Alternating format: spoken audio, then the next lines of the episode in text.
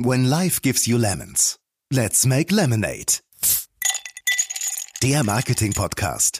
Wie aus sauren Herausforderungen erfrischende Chancen werden. Ich finde, da ist ein fundamentaler Punkt drin, weil gerade diese kleinen Unternehmen, die jetzt ja auch die großen Plattformen hochgetrieben haben, die so gut performt haben in der Krise, zeigen ja, wirb oder stirb. Das ist die Sache. Herzlich willkommen zu einer neuen Folge von Let's Make Lemonade, deinem Marketing-Podcast. Mein Name ist Benjamin Becker und ich freue mich sehr darauf, auch in 2021 mit dir aus den zahlreichen Herausforderungen frische Limonade zu pressen. Unser Thema heute, Marktdynamiken von digitaler Werbung. Immer wieder werden wir als Mediaagentur gefragt, wie groß ist eigentlich der deutsche digitale Werbemarkt? Wie viel wird in die jeweiligen digitalen Kanäle investiert? Neben diesen Kennzahlen interessieren sich unsere Kunden für die Wirkung, Qualität und Effizienz von digitaler Werbung. Meine heutigen Gäste sind Experten für digitales Marketing in Deutschland. Sie sind langjährige Protagonisten im digitalen Marketing, Vorreiter der programmatischen Werbung und betrachten vor allem die Makroebene mit Trends, Budgetentwicklungen und Marktstandards. Ich freue mich riesig auf Dr. Daniel Knapp und Sascha Jansen. Da haben wir ja quasi jetzt nach dem ersten Filmtitel Terminal am Anfang des Podcasts schon den zweiten mit Lost in Station. Daniel ist Chief Strategy Officer bei Twins Digital sowie als Chefökonom für das Interactive Advertising Büro Europe tätig, wo er unabhängige Analysen und Trendprognosen für den digitalen Werbesektor erstellt. Daniel ist Werbe- und Medienanalyst mit mehr als 15 Jahren internationaler Erfahrung. Schön, dass du heute bei uns bist, lieber Daniel. Herzlichen Dank. Ich freue mich. Daniel hat uns auch ein ähm, Limonadenrezept mitgebracht. Werbung ist von Trends getrieben, aber ohne Marktzahlen sind viele Trends nur Schall und Rauch. Marktzahlen sind wie ein roter Faden, der die Branche begleitet, Entwicklungen empirisch validiert und quantifiziert. Wir freuen uns sehr, dass du da bist, Daniel, ähm, und toll, dass du die Zeit gefunden hast. Sehr, sehr gerne. Ich freue mich riesig. Ja, unser zweiter Gast ist Sascha Jansen, den wir bereits aus Folge 11 kennen. Sascha ist Chief Digital Officer der Omnicom Media Group Germany und hat Ende 2020 den digitalen Werbemarkt auf über 10 Milliarden Euro taxiert. Saschas Limonadenrezept lautet, Marktzahlen sind nicht reine Wissenschaft, aber doch eine Wissenschaft für sich. Der beste Weg zum Durchblick ist die Neugierde, gepaart mit Erfahrung. Hallo lieber Sascha, schön, dass du bei uns bist. Hallo Benny, freue mich dabei zu sein. Super. Ja, und ich freue mich äh, total über euren Besuch und äh, dem Lockdown folgend nehmen wir virtuell auf, sehen uns über die Monitore äh, via Teams, sitzen aber bei uns äh, ja in den eigenen äh, jeweils eigenen vier Wänden. Daniel, wie geht es dir? Wie bist du ins neue Jahr gestartet und was bewegt dich aktuell? Sehr ungewöhnlich, Benny. Ähm, ich wollte eigentlich nur kurz zu Weihnachten von meiner Homebase in London nach Deutschland kommen, meine Eltern besuchen. Aber dieser Besuch hat sich nun bis ins neue Jahr ausgedehnt, denn äh, kurz nachdem ich losgefahren bin, äh, wurden die Grenzen geschlossen und nun sitze ich hier im verschneiten Aachen und warte darauf, wann ich denn wieder zurückfahren soll nach London, was ja gerade der globale Corona-Hotspot ist. Also vielleicht nicht mehr die spannende Destination, die das noch vor vielleicht anderthalb oder zwei Jahren waren. Also so ein bisschen ähm, wie in diesem Film, wo der Protagonist am Flughafen ist und nicht rein und nicht rauskommt, äh, warte ich hier und äh, schaue den Schneeflocken beim Fallen zu. Ja, da hoffe ich, dass du nicht bei Burger King irgendwie die Einkaufswagen zusammenschieben musst, um dir das äh, nötige ähm, Kleingeld zu verdienen. Ja, echt spannend. Also da drücken wir die Daumen, dass du trotz Corona-Hochburg äh, schnell wieder nach Hause kommst. Und ähm, Sascha, ja, ich glaube, bei dir ist es ein bisschen ruhiger, aber wie geht's dir? Ja, eine ganz so heftige Terminal-Story wie Daniel habe ich nicht. Ich könnte sagen, ich bin im März letzten Jahres mal ins Büro gefahren oder wollte und bin seitdem im Homeoffice gestrandet. Aber das betrifft ja jeden. Äh, ja, die, ach, die Situation ist, ist gut. Man, man lernt ja irgendwie mit den Einschränkungen sich zu arrangieren und ist ja irgendwie auch flexibel. Ne? Nicht, dass ich mir die Normalität nicht auch so zurückwünschen würde wie jeder andere auch, aber ich komme mit der Situation eigentlich auch ganz, ganz gut klar. Also alles, was so VUCA ist, äh, volatil, unsicher, komplex und auch ein bisschen vielleicht noch Angst machen, das, da habe ich ein Stück weit auch ein bisschen, ähm, ja, Vergnügen ist das falsche Wort, aber da, da komme ich ganz gut mit zurecht. Und außerdem, außerdem haben wir auch Licht am, am Impftunnel, ähm, so dass wir glauben, können. Am äh, so im Juni, Juli wird vielleicht vieles wieder viel, viel besser sein. Drücken wir uns allen die Daumen. Kommen wir mal zum Thema. Ähm, ich habe es gerade schon gesagt in der Einleitung.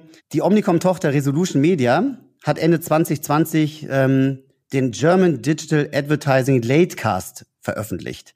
Ähm, in diesem wird die digitale Werbung von Display über Video, Affiliate bis hin zu Search auf inzwischen über 10 Milliarden Euro taxiert. Daniel, ist das ein realistisches Bild? Wie ist deine Einschätzung dazu?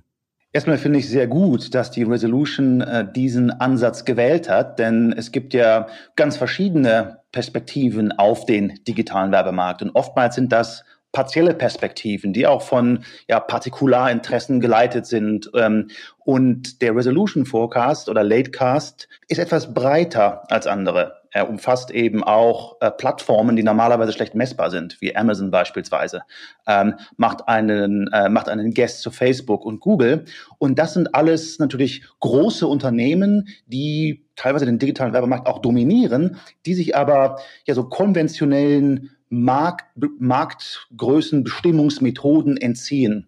Und ähm, insofern fand ich diesen Aufschlag von der Resolution ähm, sehr gut.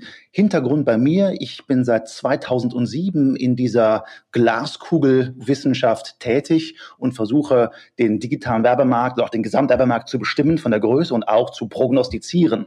Also wie geht es weiter?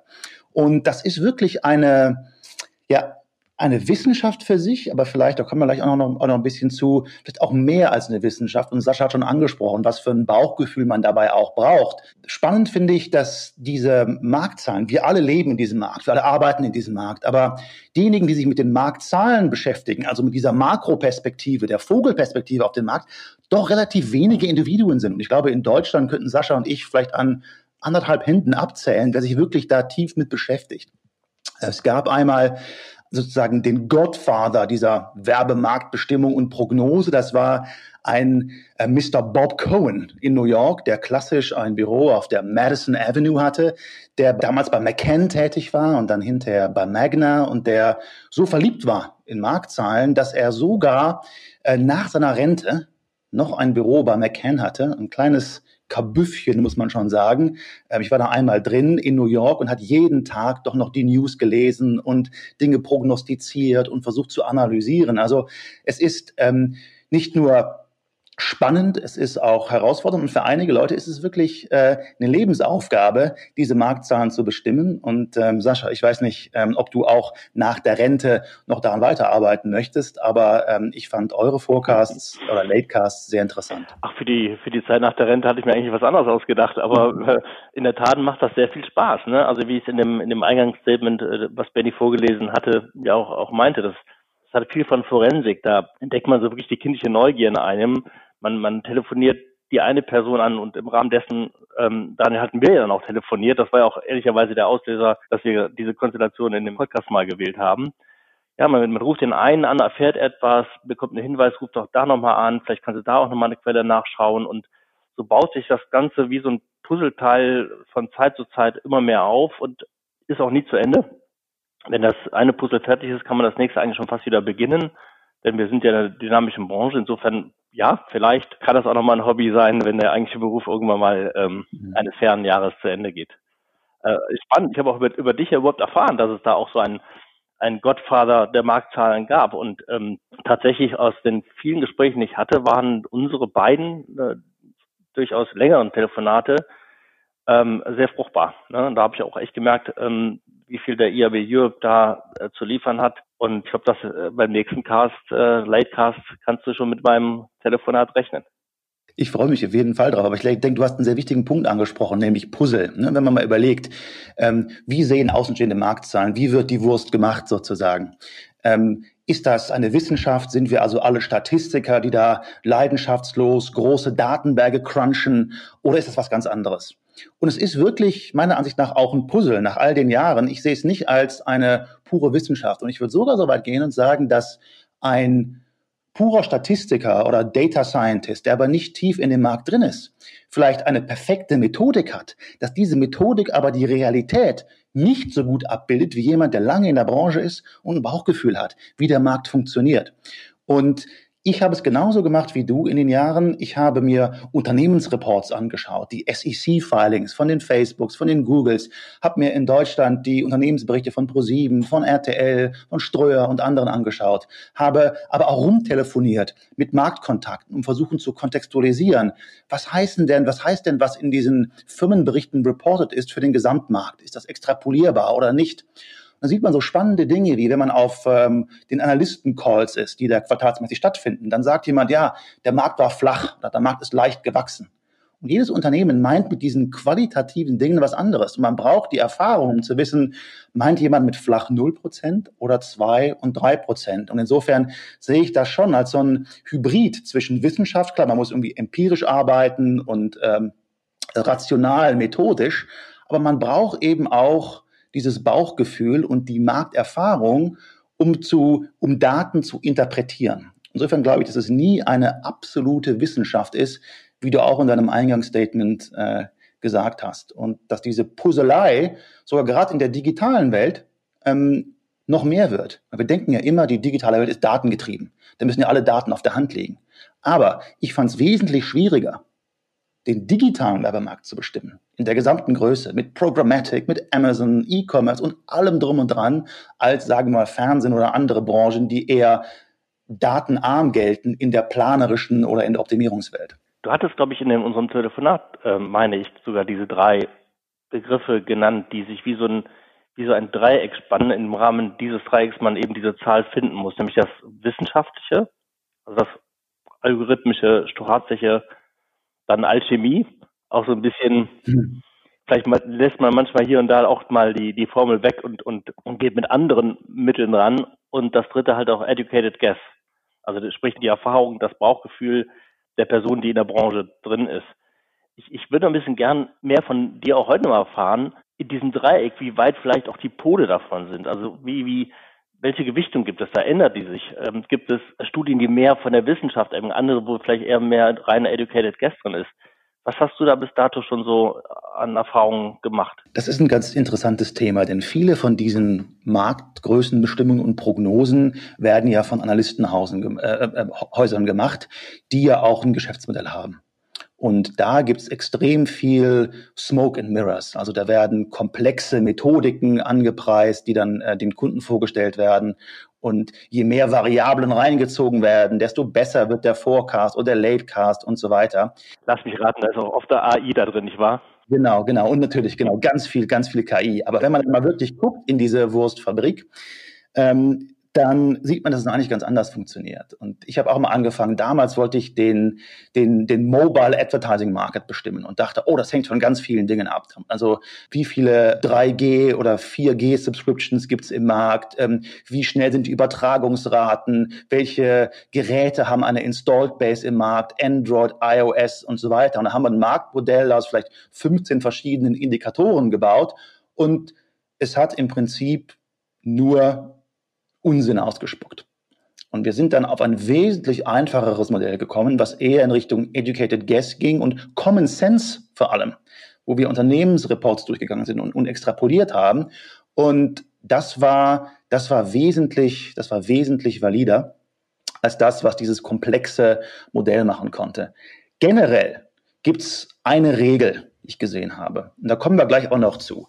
Ähm, Werbemarktwachstum korreliert sehr stark mit makroökonomischen Trends. Und wir wissen, wenn wir langfristige Prognosen erstellen wollen, dass ähm, wir gucken müssen, wie korreliert Werbung mit dem Bruttoinlandsprodukt. Das ist wunderbar, um, sagen wir, einen Fünfjahrestrend zu extrapolieren. Aber kurzfristig klappt das nicht so gut, weil kurzfristig ähm, zyklische Faktoren, ähm, strategische Faktoren, was genau in dem Unternehmen passiert, wie Werbetreibende spontan reagieren, wesentlich ausschlaggebender ist als diese makroökonomischen Indikatoren. Und es gibt viele Leute, die sagen, nun ja, diesen Prognosen kann ich eigentlich nicht trauen. Wenn man sich mal anschaut, Charts von einigen Firmen, die gehen immer von ähm, kleiner Markt unten links äh, bis sozusagen riesiger Markt oben rechts. Das ist so linear extrapoliert. Dabei muss man aber sagen, dass gerade Prognosen auch nur indikativ sein sollen. Sie sollen nie die absolute Wahrheit beschreiben, sondern sagen, wo es generell hingeht. Also Educated Guess, Alchemie, Wissenschaft, das hängt nicht nur davon ab, wie die Wurst gemacht wird, sondern auch, wie die Wurst dann gegessen wird. Also was fängt man an und welche, welche Insights zieht man aus diesen Prognosen heraus? Und das wird oftmals außer Acht gelassen, finde ich. Unser, unser Cast heißt ja ganz bewusst nicht Forecast. Wir wollten ja auch gar nicht die, ähm, diese Aufgabe erfüllen. Wir haben ihn Latecast genannt. Ich glaube, ein Begriff, der, es gar nicht gibt, genau genommen, um einfach mal ein, ein Bild zu geben für das, wo wir bis dato kein anderes vollständiges Bild woanders gesehen haben. Und auf der Suche nach den Daten und den Infos, die wir, als wir uns auf die Suche gemacht haben, äh, da haben wir im Grunde ja zu der vom OVK veröffentlichten Zahl für Display und Video die weiteren Paid Media Disziplinen hinzu addiert. Was uns eigentlich aufgefallen ist, was wirklich schnell ins Auge fiel, dass die Hauptherausforderung eigentlich ist, Duplikationen zu ähm, eruieren, identifizieren und dann zu schauen, dass man nicht eben etwas aufaddiert, wo es Schnittmengen zu gibt. Hm. Ähm, mich würde interessieren, Daniel, ob das eigentlich die Hauptgefahr ist, aus deiner Perspektive, du bist ja viel tiefer in dem Thema drin und viel langjähriger, oder ob es noch andere Gefahren gibt beim Casten, ob es jetzt late oder vor, ähm, den, den Punkt wirklich zu treffen. Ich glaube, da, tauchen wir direkt in dieses äh, komplexe Thema der Definitionen ein. Und wir haben ja gerade im digitalen Bereich, wenn wir uns mal so die Demexco-Crowd anschauen, ähm, das Problem, dass wir als Branche sehr hypegetrieben sind und schnell neue Begriffe in die Welt reinwerfen. Und wenn die dann einmal in der Welt drin sind, dann kann man die auch da schlecht wieder rausholen. Und da hat, kommt man schnell in eine Situation, wo jedes Unternehmen und teilweise auch eben Geschäftsmodell äh, motiviert, ähm, das gleiche Thema mit anderen Begriffen belegt. Wenn man sich mal anschaut, Connected TV, Smart TV und so weiter, beispielsweise. Da versteht jeder was anderes drunter. Und wenn wir den Markt, die Marktgröße bestimmen wollen, dann müssen wir erstmal uns durch dieses Definitionsdickicht schlagen. Und alleine, wenn unsere Machete dafür nicht scharf genug ist, dann haben wir schon oft ein Double Counting, dass vielleicht bei Connected TV einige Dinge noch im normalen oder traditionellen Fernsehen drin sind, andere vielleicht im Online-Video-Bereich und so weiter. Und ich glaube, man hat nicht nur dieses Problem des Double Counting, sondern dann auch, wie repräsentiere ich den Markt denn in fairer Weise? Ich will ja vielleicht zeigen, dass Connected TV stark wächst. Aber wenn wir uns anschauen, wie werden bestimmte Mediengattungen auch gekauft, also von der Sales-Modell-Perspektive, macht es Sinn, das separat zu betrachten oder muss man das nicht alles als, sagen wir, ein Total Video äh, betrachten? Sagen wir, wenn ein Werbetreibender ähm, äh, Linear TV, Connected TV und ähm, Digital Video kauft, gemeinsam in einem Bundle, ähm, kann man das wirklich dann hinterher herausklamüsern, was wozu gehört. Also das finde ich ist ein, ist ein riesiges Problem. Aber es gibt, Sascha, auch andere. Und da bin ich auch daran interessiert, wie ihr das gelöst habt. Also gerade was das Thema Blackboxes und der, und der Plattformen angeht. Also da habe ich mich lange mit auseinandergesetzt, mit Unternehmensreports und so. Aber es ist ja sehr schwierig, sagen wir, was ein Facebook und ein Google global machen, das ist öffentlich. Aber was sie nun in Deutschland machen, ist natürlich schwierig zu bestimmen und weil viel ja auch nicht über Agenturen läuft, sondern, sondern Direktkundenspendings sind. Und Facebook hat über acht Millionen Kunden. Da würde mich immer interessieren, wie habt ihr das denn gelöst in eurem Latecast? Ja, also bei uns ist der, äh, die, der dritte Aspekt von den dreien, der überwiegende, ne? der Educated Guest, der Bauch, der reinkommt. Wir haben gar nicht so sehr eine eigene Wissenschaft da reingebaut, sondern eigentlich die Wissenschaften, die anderen geliefert haben, ähm, zu, zu diesem Gesamtbild zusammengesetzt. Äh, und auch immer wieder hinterfragt, das war dann eigentlich unser Hauptinstrument, äh, wirklich äh, inquisitionshaft nachzufragen, was ist da drin, wie kamt ihr dazu? Sag mir bitte ganz transparent jetzt an der Stelle, ist das eine Zahl, die ihr Reporte bekommen habt? Oder ist das eine Zahl, die ihr schon selbst geschätzt habt oder die ihr übernommen habt aus einer Schätzung? So kamen wir ja auch übrigens zusammen, ne? aus der Frage beim, mhm. beim ZAW, wo zum Beispiel auch dann die Zahl für Classified herkam. Äh, ja, Quelle ist IAB. Könnt ihr mir mehr dazu sagen? Nicht wirklich. Da, gut, dann greifen zum Hörer und rufen den Herrn Knapp in London mal an. Und so, so kam er dazu. Ne? Bei uns ist, wie gesagt, die Wissenschaft nicht das Vordergründe gewesen. Wir heben ja ehrlicherweise mit dem Late, wir sind, wir sind die Resolution Media, die Omnicom. Wir sind kein Verband und wir sind auch kein Research Institut, Institut an der Stelle dafür. Ähm, äh, wir haben, wie gesagt, das Bild zusammengesucht. Ne? Und darum, wir haben eher den Bauch da reingegeben als die, die Science an der Stelle. Mhm. Und wie sieht das mit dem Bereich äh, Programmatic aus? Ich komme nochmal zurück auf das Thema äh, Programmatic generiert ja so viele Daten eigentlich wie, wie kaum eine andere Mediengattung. Wir ertrinken ja fast in Daten. Ich habe das Gefühl, dass das eher so, das sind operative und Performance-Daten und Marktdaten bekommt man fast kaum. Und wenn man sich mal anschaut, was so, sagen wir, die, die auf den, an den Börsen gelisteten Programmatic Companies, äh, was die so berichten, die reden dann immer von einem Hockeystick Growth in Connected TV und in anderen Bereichen, aber sprechen immer nur von Impressions oder von Inventarzuwachs, aber nie wirklich von ähm, der absoluten Marktgröße. Wie seid ihr da an Zahlen rangekommen oder wie habt ihr da auch sozusagen hinter diese Smoke and Mirrors geschaut? Tatsächlich mit dem, mit dem ähnlichen Ansatz. Ähm, und interessanten Aspekt, den du, den du ansprichst. Ne? Es hat was Skurriles. In einer Zeit, als wir viel weniger Daten produziert haben in der Werbewirtschaft, waren Zahlen über den Markt im Zweifel vielleicht noch mit weniger Fragezeichen versehen, als heute, wo sehr viele Daten produziert werden. Man sich aber sehr viel schwerer damit tut, eben zu identifizieren, wo hört das eine auf und wo fängt das andere an. Mal ein Beispiel zu geben. Wenn man heute einen Kunden fragen würde, wie viel Prozent deiner Kampagnen oder deines Investments in digital ist programmatisch, dann würde mich nicht wundern, wenn bei ein und denselben Kunden drei Personen drei völlig verschiedene Werte sagen würden. Hm. Der eine wird zum Beispiel sagen, naja, Programmatic, das ist doch das, wo wir bei Display mit so einer DSP arbeiten. Wie viel Prozent war das nochmal? Ah ja, 20 Prozent. Der nächste wird sagen, ja, Moment, wir machen doch auch äh, Facebook-Ads äh, und wir machen auch Search. Das ist doch irgendwie auch programmatisch, nicht wahr? Da ist doch ein Self-Service-Tool dabei. Es läuft sehr datenbasiert ab.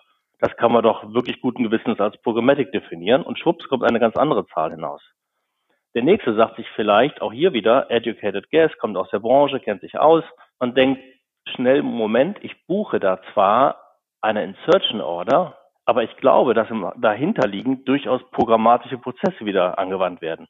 Dann kann man auch in sowas wie Pathmatics reinschauen und Indizien bekommen, bei welchen Schaltungen vielleicht auch gewisse Technologien zum Einsatz gekommen sind, die dafür sprechen, dass das wohl programmatisch abgelaufen ist. Diese Art von Hinterfragung haben wir wirklich sehr intensiv, ich auch persönlich unter anderem, in den Tagen und Wochen vor dem, vor dem Latecast gemacht. Ja. Und ja, das wird immer noch nicht perfekt sein, ähm, aber ähm, ich glaube zumindest, dass hier Bauch und Nachfrage und Wissenschaft sich zu einem einigermaßen vernünftigen Bild ähm, addiert haben. Aber das war eben augenöffnend, wie weit man heute hinterfragen muss, weil wenn man nach einfachen Angaben fragt, äh, mehr, äh, erlebt man auch, dass da oftmals nur Zahlen von woanders übernommen worden sind. Und das Hinterfragen nicht an jeder Stelle passiert ist. Das fand ich sehr interessant und übrigens auch dann vor dem Hintergrund, ähm, was ist denn der Wert von den, von den, von den Marktzahlen? Ich ich meine hier schon, dass die Marktzahlen unglaublich wichtig sind für jeden als Orientierungsmessstab. Wenn ich nicht weiß, wie der Markt in gewisse Bereiche spendet, dann weiß ich ungefähr auch nicht, mich selbst einzuschätzen. Also sind die schon extrem wichtig. Ähm, aber ich könnte mir auch vorstellen, dass, dass es Stimmen gibt, die fragen oder die Hypothese aufstellen würden, wofür macht ihr euch da so viel Arbeit? Ist doch relativ egal, wie groß der Markt ist. Jeder sollte auf sich schauen. Das würde mich auch interessieren, Daniel, wie, wie deine Perspektive darauf ist. Der Wert der Marktzahlen für den Markt. Ja, genau. Also Leuten, die die Achseln zucken und sagen, wozu brauche ich Marktzahlen? Ich konzentriere mich auf mein eigenes Geschäft. Da würde ich mal vehement widersprechen und sagen, Marktzahlen sind ein extrem wichtiger roter Faden, um zu verstehen, in was für einer Branche operiere ich denn eigentlich? Gerade in der digitalen Werbung sind wir ja von Wandel getrieben etc. Und wir müssen auch, wir müssen erstens quantifizieren, welche von diesen ganzen Trends, die wir haben, sind überhaupt nachhaltig. Was ist Schall und Rauch und was, ähm, was entwickelt sich wirklich? Ne? Und sind diese ganzen Hype-Wörter, die wir haben, sind das nur Begriffe auf irgendwelchen Marketing-Slides oder steckt da wirklich Substanz und Wachstumspotenzial hinter? Dann auch fürs Benchmarking. Ähm, gerade auch, wir haben jetzt von Deutschland gesprochen, aber Vergleich. Ähm, wir haben ja auf, einer, auf der großen politischen Ebene dieses Thema Internet und Neuland in Deutschland, was ja immer noch nicht abgeklungen ist. Und ähm, ich war beispielsweise positiv überrascht, als ich jetzt äh, länger als erwartet in Deutschland war, dass man plötzlich anfangen konnte, mit der Karte zu zahlen, dass man plötzlich nicht immer Bargeld mit sich rumtragen musste. Also das geht ja nun langsam auch hier in Deutschland los. Aber was ich damit sagen möchte, ist, es ist wunderbar, auch mal über den Tellerrand zu schauen und sagen, was machen andere Märkte denn richtig? Warum sind andere Märkte vielleicht digital weiter?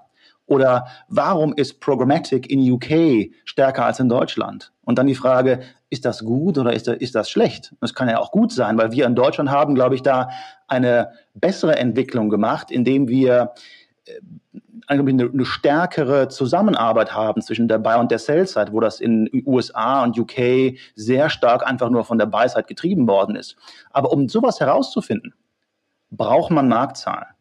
Man braucht auch Marktzahlen, um zu sehen, wenn ich ein neues Unternehmen launchen möchte im Bereich digitaler Werbung. Es gibt ja so viele neue Themen jetzt, gerade mit Identity, Connected TV, ähm, E-Commerce und so weiter. Brauchen wir Marktzahlen, um zu verstehen, was ist der Addressable Market, was ist die Wettbewerbsumgebung, in der wir uns bewegen. Also Marktzahlen sind für jede Branche wichtig, aber gerade in so einer schnelllebigen Branche, wo ähm, ja viele Hype-Begriffe an die Wand geworfen werden, wie unserer, nochmal extra wichtig, würde ich sagen. Aber Frage zurück an dich. Ihr habt ja das als Resolution Media gemacht und andere Marktzahlen mit reingezogen.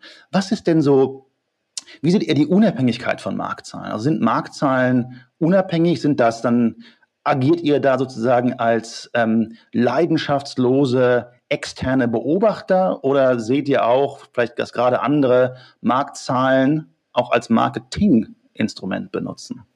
Ich glaube, wir sind so in diesen Themen drin, operativ. Wir ähm, sind, wie gesagt, kein Marktforschungsinstitut, Institut, was an die Zahlen auch wirklich vielleicht mit, mit, mit kühler ähm, Analytiker rangehen kann. Wir sind in dem Markt drin. Hm. Natürlich versucht man trotzdem, eine Zahl möglichst von diesen Faktoren freizuhalten. Aber es geht uns definitiv nicht darum, eine Disziplin, weil du gerade sagtest, gerade als Resolution Media haben wir diesen Latecast gemacht. Die Resolution Media zeichnet sich ja dadurch aus, dass sie genau jene Disziplinen, die der OVK in seinem Report ähm, inkludiert, weniger, dafür aber andere im Daily Business betreut und da dieses, dieses Bauchgefühl über die Jahre hat entwickeln können. Mhm. Das war ja genau der Trigger, wo wir gesagt haben, an der OVK-Zahl haben wir nichts zu kritisieren. Wir könnten es auch, könnten es auch schwerlich. Ne? Das hat Statista im Hintergrund gemacht, die sind mit dem Bereich mit Sicherheit kompetenter und haben all diese Science und Alchemie verwendet, von der wir vorher gesprochen haben. Wir haben halt einfach nur addiert, wo wir glauben, ein, äh, ein educated guess, ein gutes Bauchgefühl äh, zu haben, nämlich Affiliate, auch das Thema äh, Amazon, da auch zu sagen, Mensch, dann fragen wir doch mal nach beim OVK bzw. bei Statista, was von Amazon ist denn in euren Zahlen drin? Weil die machen ja nun auch Display und Video.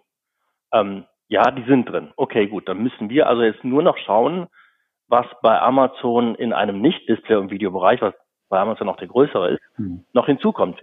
Ähnliches bei, bei Google. Insofern war für uns eben diese, das waren die beiden großen Schnittstellen. Google für Search und Display Video, YouTube und Amazon ähm, mit Sponsored Ads, aber eben auch, auch Display und Video Ads auf den verschiedenen ähm, Properties, die sie haben, das abzugrenzen und zusammen äh, Gesamtbild zu machen. Mhm. Auf die Frage zurück, ich glaube, ganz neutral sind wir da nicht. Also wenn die Zahl geschmolzen wäre, im vielleicht zum Vorjahr, dann hätten wir bestimmt da Zähneknirschen das, das reporten müssen, weil es uns ähm, jetzt vielleicht auch nicht so gelegen gekommen wäre, aber zum Glück ist die Zahl ja steigend, also hatte, ist man in diese, diese Situation erst gar nicht geraten. Aber tatsächlich, wir haben oft erlebt, dass da, ähm, also auch bei den Recherchen, dass da manchmal auch ein bisschen der Marketingpunkt dahinter steckte. Mhm. Ne? Also was wächst, ist gut und was zurückgeht, könnte vielleicht von dem Kunden verstanden werden als etwas, wo man vielleicht nicht mehr investieren müsste.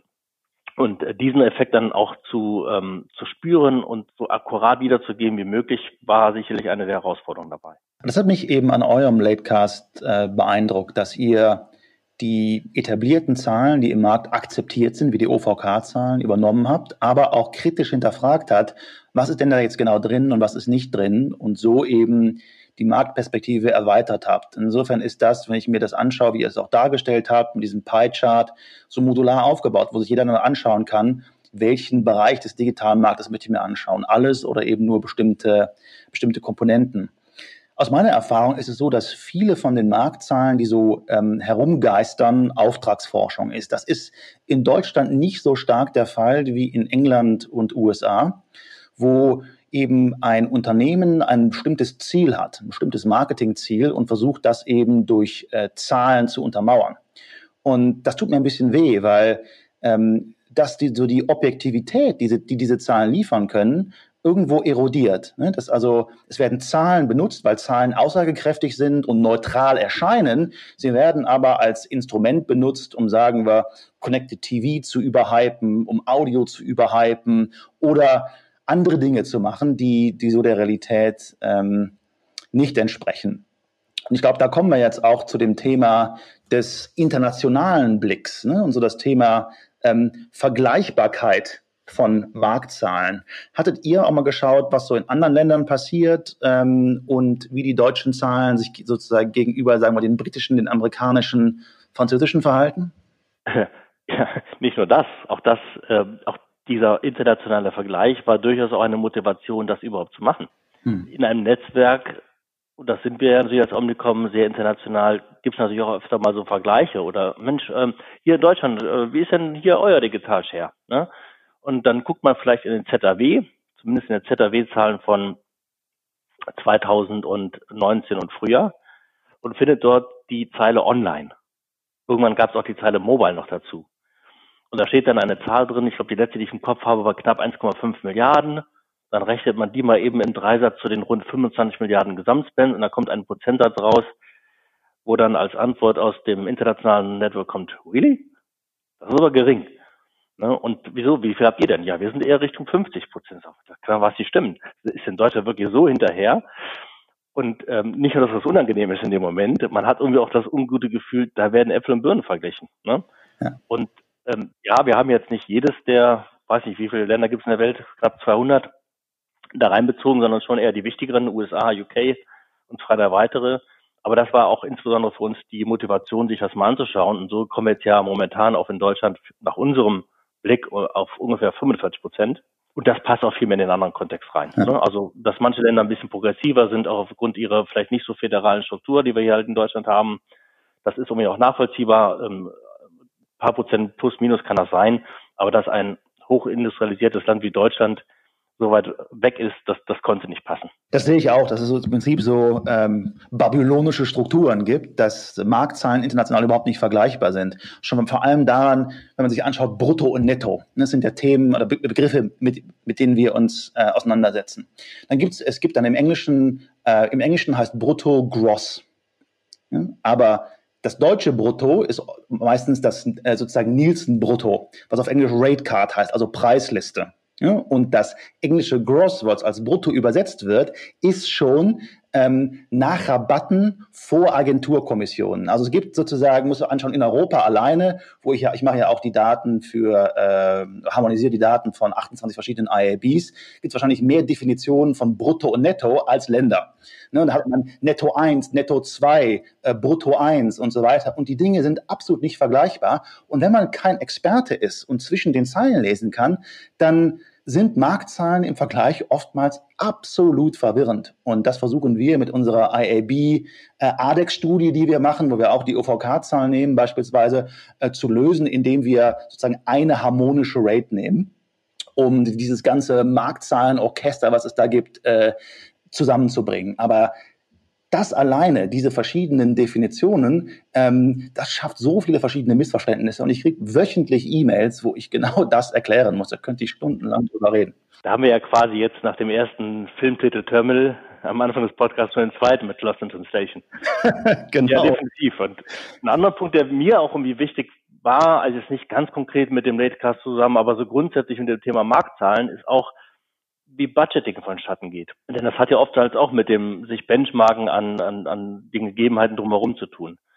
Und ähm, mir ist es mehr als einmal begegnet ähm, in meiner Mediaplanungskarriere, die jetzt auch schon ein paar Jahre umspannt. Zugegebenermaßen aber eher dann noch in der Vergangenheit, was vielleicht auch mit meiner Tätigkeit zu tun hatte, die sich gewandelt hat.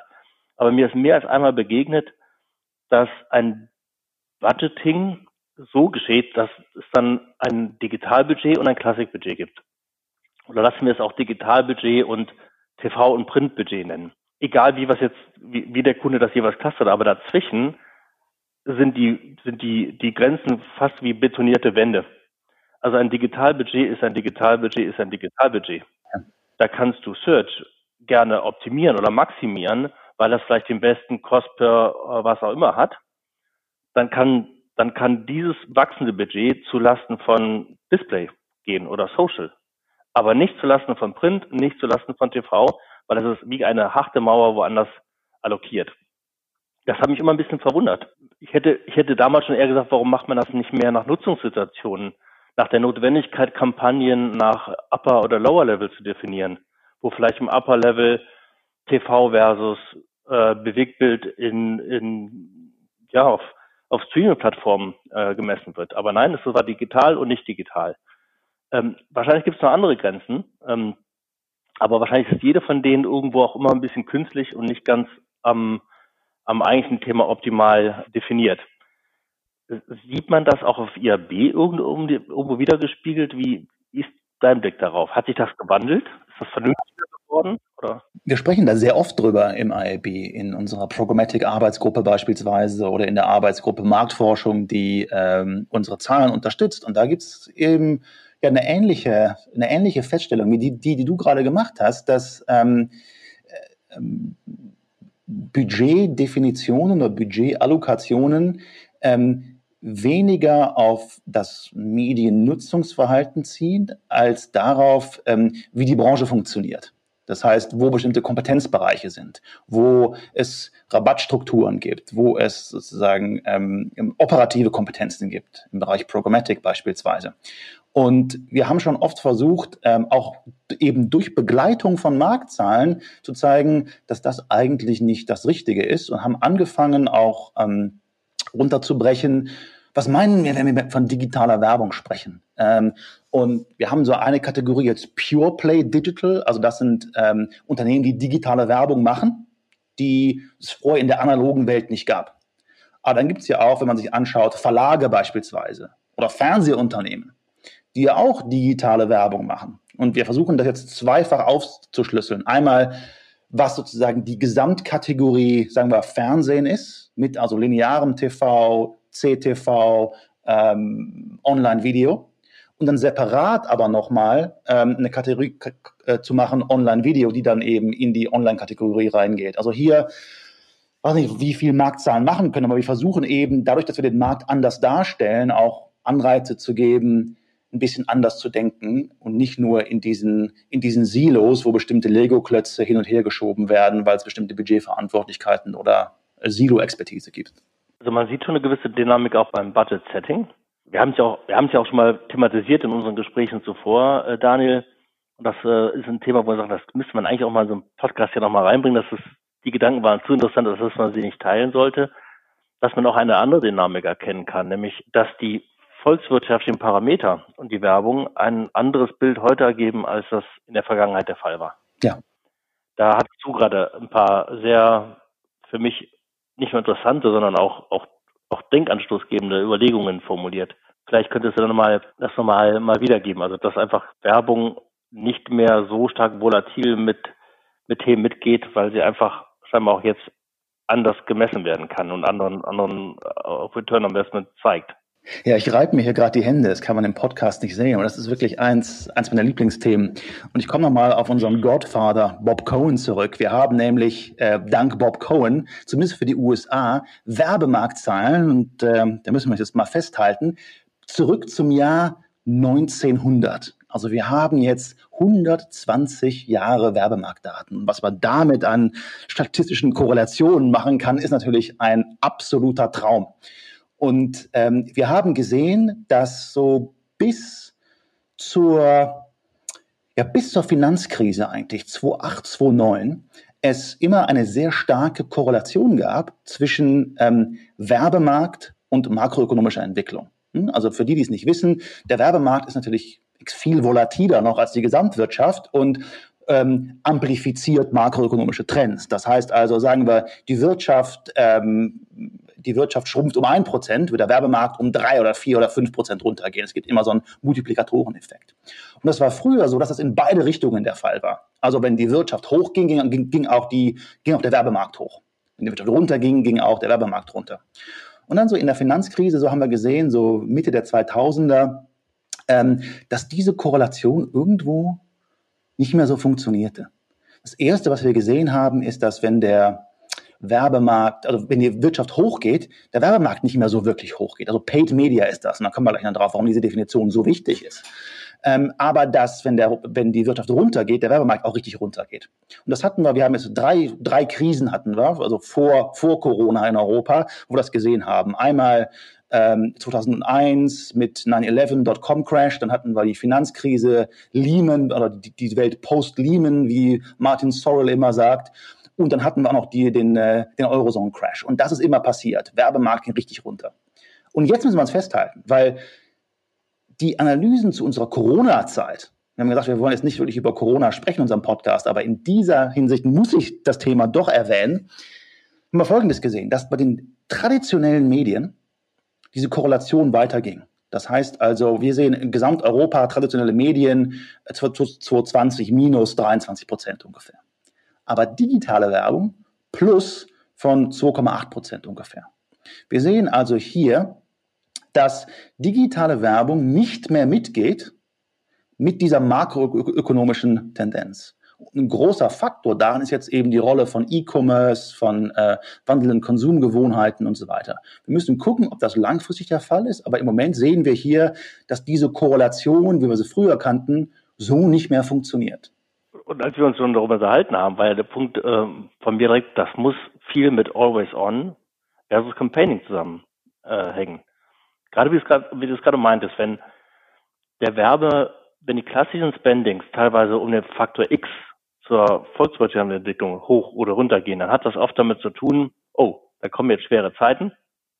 Wir müssen ein bisschen das Geld bei uns halten. Welches Geld ist schnell, ähm, also welches Geld ist volatil? Das kann man schnell stoppen und schnell wieder einschalten. Das ist Werbung. Vielleicht auch mit diesem, ja, da muss man ja auch ein Stück weit dran glauben, dass das Geld ausgeben an der Stelle irgendwann auch zum Geld einnehmen führt. Während aber im digitalen Bereich dieses Geld ausgeben und Geld einnahmen, äh, teilweise in Sekunden miteinander zusammenhängt. Ne? Das äh, Stichwort Google, Google Search beispielsweise, ein Begriff, ähm, auf einem Begriff äh, präsent zu sein, zu bieten, ähm, das funktioniert ja ohnehin nur. Das, das Geld fließt ja nur, wenn auch darauf geklickt wird. Und darauf geklickt wird, wenn eine Nachfrage für diesen Begriff da war. Krise hin oder Krise her. Also hat es viel mit Always On zu tun und dem direkten, der direkten Messbarkeit der also auch kurzfristig in kurzen Zeitfenster erkennbaren Messbar also Wirkungen eines, eines Investments. Und der ist halt eher digital als im nicht digitalen Bereich zu finden. Ja, ja. Das äh, macht total Sinn, was du mir da erzähltest. Und ich habe mich da sofort wiedergefunden mit dem, was wir dann auch bei unseren Kampagnen auch jetzt in den letzten, sagen wir mal, zwölf Monaten äh, wieder so erfahren haben. Ja, wir haben ja lange jetzt, vielleicht, vielleicht fünf Jahre über das Thema Outcome-Based Buying gesprochen. Und wir haben nun in der Krise, die wir jetzt hatten, gesehen, dass das äh, von, von der Theorie auch zur Praxis wird. Und eine wichtige Sache hier ist auch, dass wir uns anschauen, wenn wir uns anschauen, wer wirbt denn digital? Das sind ja nicht nur die großen Unternehmen, sondern das sind auch Mittelständler und kleinere Unternehmen. Und wenn man da sich mal die Finanzen anschaut, dann sitzt also Werbebudget ganz woanders auf dem Balance Sheet. Ja, das ist also nicht die notwendige Ausgabe, die man irgendwie machen muss, die dann irgendwie gekürzt werden kann und so weiter, sondern das ist die Cost of Doing Business. Das heißt, wenn du nicht wirbst, dann gibt's dich auch nicht weil du eben diese Brand nicht hast. Und es gibt einige, das ist eine sehr kontroverse Diskussion. Es gibt ja so Marketing-Gurus, es gibt da Byron Sharp beispielsweise, dann gibt es Scott Galloway und Scott Galloway sagt, wir sind jetzt in dieser Post-Brand-Welt und so an, einige widersprechen. Aber ich finde, da ist ein fundamentaler Punkt drin, weil gerade diese kleinen Unternehmen, die jetzt ja auch die großen Plattformen hochgetrieben haben, die so gut performt haben in der, in der Krise, zeigen ja, wirb oder stirb. Das ist die Sache. Und das haben wir noch nie so akut gesehen wie im letzten Jahr. Jetzt wollen wir auch nicht ähm, die Corona-Situation jedes Jahr haben, um das auch noch lange Zeit äh, validieren zu können, ob das so stimmt. Äh, und ich glaube auch keiner würde gerne diese Erfahrung, ähm, also jeder wird sofort eintauschen, dass wir nie Corona gehabt hätten, um diese Erfahrung für uns nicht zu machen. Aber wenn man dem etwas Positives, also Limonade entziehen möchte, diesen Zitronen war das so eine. Ne? Es hat uns also eine, man kann ja diese Effekte auch nur dann erkennen, wenn die Situation so außergewöhnlich mal ist, dass sie zutage treten. Darum passt es auch so gut zu dem, zu dem Podcast-Thema. Äh, wenn es irgendeine Art von Zitrone gibt, dann ist es mit Sicherheit auch eine äh, in, in diesem Bereich. Ich möchte noch eine Good News loswerden. Also wenn wir sehen, hm, die Digital also Werbung wächst nicht mehr, wenn die Gesamtwirtschaft hochgeht. Ich habe eben gesagt, Paid Media. Und das meinte ich ganz bewusst. Denn ähm, wir haben über Definitionen gesprochen, über Marktzahlen, über Werbung.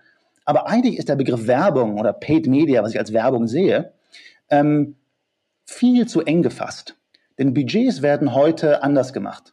Wenn man sich anschaut, sozusagen, was die Customer Experience ist, also wie schnell wird das T-Shirt geliefert, wie gut ist die Webseite und so weiter. Das kommt nun auch eben aus Marketingbudgets.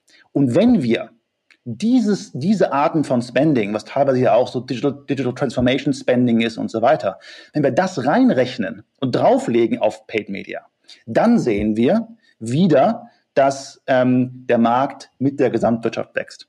Aber dass, die, dass das Verhältnis generelles Marketing, Experience Design und so weiter und Paid Media sich verändert. Und dass die beiden in Zukunft eigentlich wesentlich mehr auch im Zusammenspiel agieren müssen und nicht wieder, wie du auch gesagt hast, digital analog als separate Töpfe. Ich finde das ein äh, super Statement am Ende, weil es ist genau die Symbiose, die kann man sicherlich im Digitalen sehen und da wird sie so schön augenscheinlich. Man sieht sie natürlich auch grundsätzlich zwischen Marketing und Vertrieb, äh, dass da die das Zusammenwachsen immer notwendiger wird, auch im Organisationsbereich. Also total guter Punkt nochmal. Und für mich auch eine super Überleitung zu unserer ja, Rubrik The Sweetest Lemon. Und wenn das für euch okay ist, würde ich euch sehr gerne einladen, jetzt zum, zum Abschluss des Podcasts nochmal mit uns eure Sweetest Lemon zu teilen. Und heute finde ich und passt ja wirklich außergewöhnlich gut, ähm, das Thema, was ist der entscheidende Wachstumstreiber für digitale Werbung als unsere Sweetest Lemon? Und ähm, Sascha, wenn du starten magst, ähm, wird uns total interessieren, was ist deine Sweetest Lemon? Wo siehst du den Wachstumstreiber für den ja unaufhaltsamen ähm, Erfolgskurs von digitaler Werbung? Das ist konsequenterweise genau die Quintessenz aus dem zuletzt Gesagten. Ähm, Outcome äh, und für nichts anderes macht man ja die Werbung. Man hat ja nicht ein bisschen Geld zu viel und sagt, bevor ich es verschenke, packe ich es irgendwie in die Medien rein. Äh, Outcome von dem, was ich tue und Return on Advertising Spend, umso mehr da der Beleg gelingt äh, und Kunden das auch genauso für sich wahrnehmen, äh, umso mehr werden wir zu einem Wachstumstreiber von digital kommen, sodass die 50 Prozent, also sprich, wann ist digital auch größer als Klassik, dann auch was jetzt ohnehin passiert, bei 5% Restpunkten, die uns da bleiben, dass das sehr schnell ähm, vonstatten geht. Prima, super. Daniel, ähm, was ist deine Sweetest Lemon? Ja, wenn wir sehen, was so im Markt passiert ist, sagen wir, wir, haben, wir hatten Corona, dieses Ende von Third-Party-Cookies, ähm, Apples Änderungen zu IDFA, da würde man erstmal sagen, ah ja, ja, es sind aber ganz schön viele saure Zitronen. Aber ich würde auch sagen, wie Sascha, wenn wir mal so ein bisschen äh, zurückschreiten und sagen, der Markt hat Selbstheilungskräfte, wir sind ja eine sehr innovative Branche, dann sehe ich da einige nicht nur sweetest Lemons, sondern welche, die wirklich so schon kandierte Zitronen sind.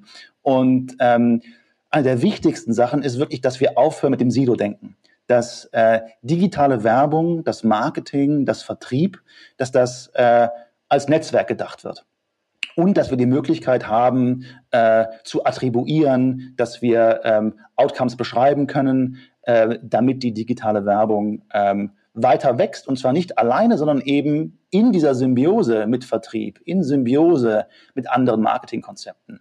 Und das heißt für uns als Branche aber auch, damit wir dieses Sweetest Lemon irgendwo vom, äh, vom Baum, vom Strauch abgreifen können, dass wir, das finde ich ganz wichtig, anders ausbilden müssen. Wir dürfen nicht den Sil, den oder die Silo Programmatic Expert haben. Wir müssen ähm, neue Arten von Marketern schaffen. Und das sind Leute, die verstehen, was ist CRM, was ist die Cloud, für die Martech und AdTech nicht irgendwo verschiedene Welten sind, sondern die ja im Prinzip als neue Renaissance-Menschen nahtlos zwischen diesen Welten hin und her springen können. Und diejenigen, die das können, die Agenturen oder die Experten, die sowas anbieten können, die werden wirklich helfen, das Potenzial der digitalen Werbung dorthin zu bringen, wo es eigentlich sein sollte. Wir arbeiten dran, Daniel. Wir arbeiten dran, genau. Ja, ganz, ganz herzlichen Dank euch beiden äh, für das für mich total spannende, auch visionäre und ja auch in Teilen aufklärende Gespräch. Ich glaube, äh, ganz viele können sich da einmal dran orientieren. Wenn ich mal an unsere ja, Begleiter im Markt, äh, Recma, Convergence und Co. denke, können sich da wirklich auch von inspirieren lassen. Ich kann da auch nur einladen zum Dialog, dass es doch bessere Methoden gibt, auch digitale Werbung ähm, abzubilden, als, als wie das heute passiert. Kommt gerne im Herbst wieder und vielleicht sind wir dann in Deutschland schon über 50 Prozent. Gebt uns eine Einschätzung, was ihr sonst beobachtet und ob wir mit den Sweetest Lemons, äh, ja, ob eure Sweetest Lemons da erhört wurden. Von daher ganz lieben Dank, lieber Daniel, für deinen Besuch. Ganz herzlichen Dank. Super. Und Sascha, ähm, witzig am Ende die Parallelen zu deiner Folge 11 äh, mit der Ausbildung fand ich auch nochmal ganz spannend, dass, dass das so un, unbeabsichtigt dann doch nochmal als Querverweis aufkam. Prima, hat Spaß gemacht. Vielen Dank. Und dann, äh, ja, auch dir, lieber Hörer, äh, ganz herzlichen Dank fürs Einschalten. Wir hoffen bzw. sind uns sicher, dass in dieser Folge äh, wirklich vieles äh, Relevantes äh, für dich dabei war. Wenn du das auch so siehst, hör uns gerne wieder zu, abonniere uns gerne in den Podcast-Player deiner Wahl. Und wenn du tiefer gehende Fragen hast an Sascha oder Daniel, dann melde dich jederzeit gerne auf LinkedIn oder auf letsmakelemonade.de. Ciao, bleib gesund und bis bald.